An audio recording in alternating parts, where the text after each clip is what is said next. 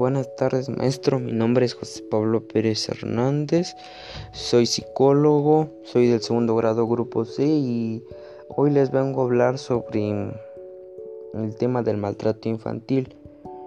El maltrato infantil se define como los abusos y la desatención de que se le dan a un niño menor de 18 años. Incluye todos los tipos de maltrato o psicológico, abuso sexual, desatención, negligencia y explotación comercial o de otro tipo que causen o puedan causar un daño a la salud, desarrollo o dignidad. Les voy a dar a conocer algunos de los tipos de maltrato que se le puede dar a un niño. Uno de los maltratos es el maltrato físico se produce cuando una persona de manera deliberada daña o pone en riesgo la integridad física de un niño. Otro es el abuso sexual. El abuso sexual infantil es toda actividad sexual con un niño, como tocar, tener contacto oral o genital, mantener relaciones sexuales, explotarlo sexualmente o exponerlo a material pornográfico. Otro es el maltrato emocional. Este maltrato es atacar a la autoestima o el bienestar emocional del niño. O sea que a qué me refiero, a que aquí hacen a sus papás o las personas que no lo quieren hacen a que el niño se sienta o lo hacen sentir menos.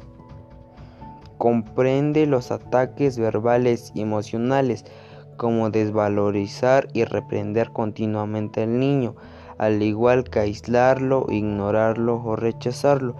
Prácticamente aquí luchan de menos, no hacen a que el niño valga nada.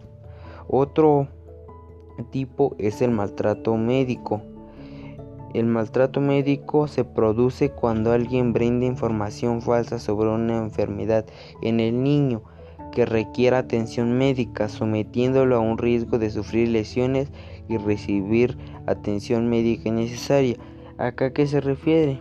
Que cuando sus padres por alguna razón están, le pegan al niño para que el niño vaya al hospital, pero el niño no tiene, no tiene alguna enfermedad, pero los padres o los responsables de ese niño hacen a que el niño lo lastimen o le hagan algo para que ellos puedan ir al, al médico, aunque el niño no tenga nada. Otro es el maltrato de abandono.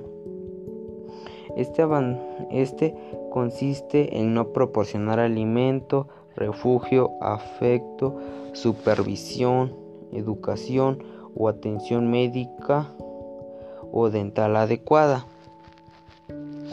Este de cómo se puede frenar el maltrato infantil. Acá el maltrato infantil se puede frenar haciendo que los padres hagan un parece que un día o dos días de entre semana que ellos se vayan a divertir, que vayan a hacer cosas este, de diferentes a lo que hacen todos los días. Otro es que los padres tengan interés por la vida de los niños, que aquí que cuando que los niños este de que los padres se puedan meter en todas las cosas que a los niños puedan que le que le guste, por ejemplo, que este de que si al niño le gusta jugar fútbol, pues que el papá este ayude al niño a ser mejor, a que le guste más el fútbol o así. Otro es preguntarle a los niños sobre su día, escuchar todo lo que tengan que, que decirles a los papás. Aquí también es de, aquí que los padres todos los días, por ejemplo, cuando estábamos en la escuela, que aquí que, lo, que los papás se puedan preocupar por los niños y que todos los días, no importa que cuando el papá regrese o la mamá regrese a hacer lo que pueda, que siempre cuando tenga tiempo que le diga a sus niños o a las o a los jóvenes que les diga cómo este de cómo les fue su día, que les pregunten, que le hagas prácticas, que conversen y que todo lo que los niños o los jóvenes les cuentes les cuenten ellos pueda ellos puedan entenderlo y los padres les puedan dar una opinión si sobre hicieron bien, hicieron mal o les den algo o les den alguna algún este de apoyo o, algo así. Otro es asistir a eventos de la escuela y participar en su educación de forma activa. Aquí que los papás puedan tener tiempo para estar con sus hijos, por ejemplo, en un 10 de mayo, en, o en un día del padre, o, o algún evento que tengan los jóvenes o niños en la escuela, ellos puedan estar ahí con ellos. Otro es tratar los problemas emocionales propios de forma individual. Los niños no tienen la culpa de los problemas.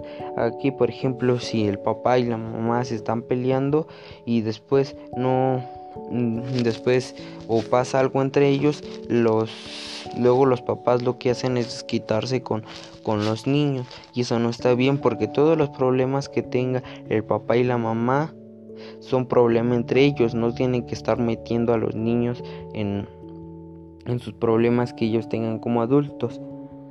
Eso es todo, maestro. Gracias.